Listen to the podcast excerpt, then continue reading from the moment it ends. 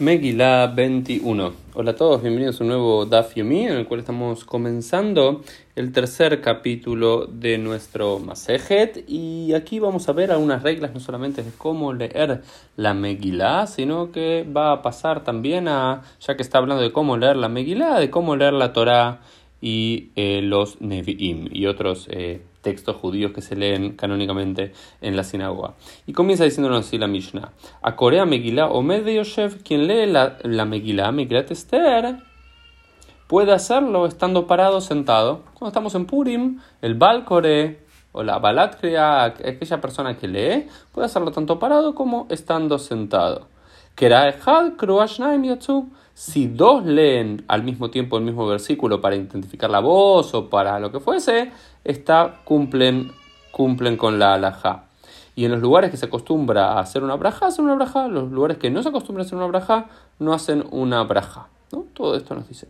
Y luego la Gemara discute, dice, Mash ein ken betorah, pero esto no es así con la Torah. Digamos, si bien la Megillah y la Torah tienen algunas formas similares de escritura y de lectura, algunas cosas son diferentes. Por ejemplo, porque nos dice que la Torah de Amar Beatapo Amodimadi, que la Torah debe ser leída en la sinagoga estando de pie. No podemos elegir estando parados o estando sentados. La Torah sin, sin, sin duda tiene que ser leída estando de pie, mientras que el Megillah puede ser estando sentado. Y más aún se nos dice, en un momento determinado, ¿sí? Eh, que en la historia siempre se tenía que estudiar la Torah de pie para darle honor, para darle kabod. Pero algo no sucedió en el mundo. Dice Mishemet Rabban Gamliel, Torah, desde que murió Rabban Gamliel, se destruyó el honor de la Torah. Pues dice que desde los tiempos de Moshe Rabbeinu hasta Rabban Gamliel, la gente no estudiaba Torah sino estando de pie. Pero desde que murió Rabban Gamliel, ya el mundo es como que se contrajo, se volvió más débil y demás, entonces la gente tiene que estar sentada. Y lo que nos dicen, que la forma tradicional que había en los tiempos de los, eh, de los Amoraim, del Talmud, de estudiar la Torah, era Omed Belomed Yoshev Beshoné. Dice, aquel que quiere estudiar por primera vez algo puede eh, estudiarlo de pie, pero luego para repetirlo, para interiorizarlo, tiene que estar sentado. O mejor dicho, dice...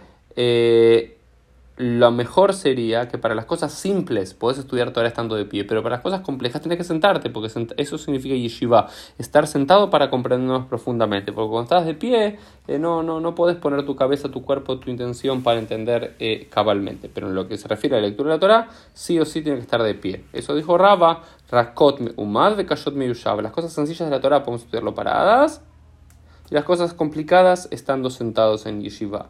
Y Rabbi Yohanan decía, en yeshiva, eh, lo omed, Rabbi perdón, lo omed velo yoshev el Dice que no hay que estar ni parado ni sentado, sino más reclinado. Por eso en la yeshiva vas a ver a muchos reclinado hacia adelante, reclinado hacia los libros de la postura tradicional. ¿sí? Pero la Torah, sin lugar a dudas, tenemos que hacerlo estando de pie. Y otra de las diferencias entre la lectura de la Torah y la Megilá, no solamente que la Torah se hace estando de pie, mientras la Megilá puede ser estando parado y sentado, sino que hay dos personas que pueden leer al mismo tiempo la Megilá o pueden leer al mismo tiempo el Alel, pero... Eh, pero en la Torah una sola persona tiene que estar leyendo versículo por versículo. ¿Por qué? Porque la Torah es más complicada, hay más leyes y demás. Y aparte porque tanto la lectura de la ley como la lectura de la Megillah, que iban de Javivá y Evda Ateu Beshamei. Dice, porque eh, la lectura de la Megilá eh, arrastra el corazón de las personas y la gente, como es algo querido, algo que quieren escuchar, van a tratar de prestar atención. Por eso los jamín cuando se lee la Torá,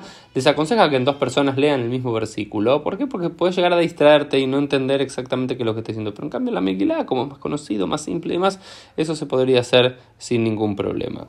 Y otra de las cosas que se nos dice, la Mishnah era Makom pareje pareje en las aldeas, en los lugares que estaba acostumbrado a hacer una brajá, para la lectura de la Megilá. Se hace en aquellos lugares que no se acostumbra a hacer una braja, no se hace. ¿Por qué? Porque recordemos que la lectura de la Megilá no es un mandamiento bíblico, sino es el, prototipo de un mandamiento de origen de los Nevi'im o rabínico, de los profetas o de los sabios. Por lo cual no necesariamente tiene que haber una braja y había discusión. Sin embargo, la Gemara nos dice, no, no, para un minuto. La braja antes de la lectura de la Megilá, que es... Eh, Birkat, eh, Mikra Megilá, Shazan y Simla Boteinu y el Shehiyanu, estas tres brajot, todo el mundo dice que hay que hacerlos. ¿Por qué? Porque es una mitzvah. Akol, mitzvot, kulame, pareja leim o verle Todas las mitzvot, no importa si son de origen bíblico, rabínico, hay que hacer una, hay que hacer una braja antes. Lo que discute la quemará es la verajá posterior. ¿sí? Tal como en la lectura de la Torah hay una braja antes y una bendición después. Lo que no dice no una palabra. La millana no quiere decir que algunos acostumbran a no hacer una braja antes. Todos hacen una braja antes. Lo que la costumbre, la discusión era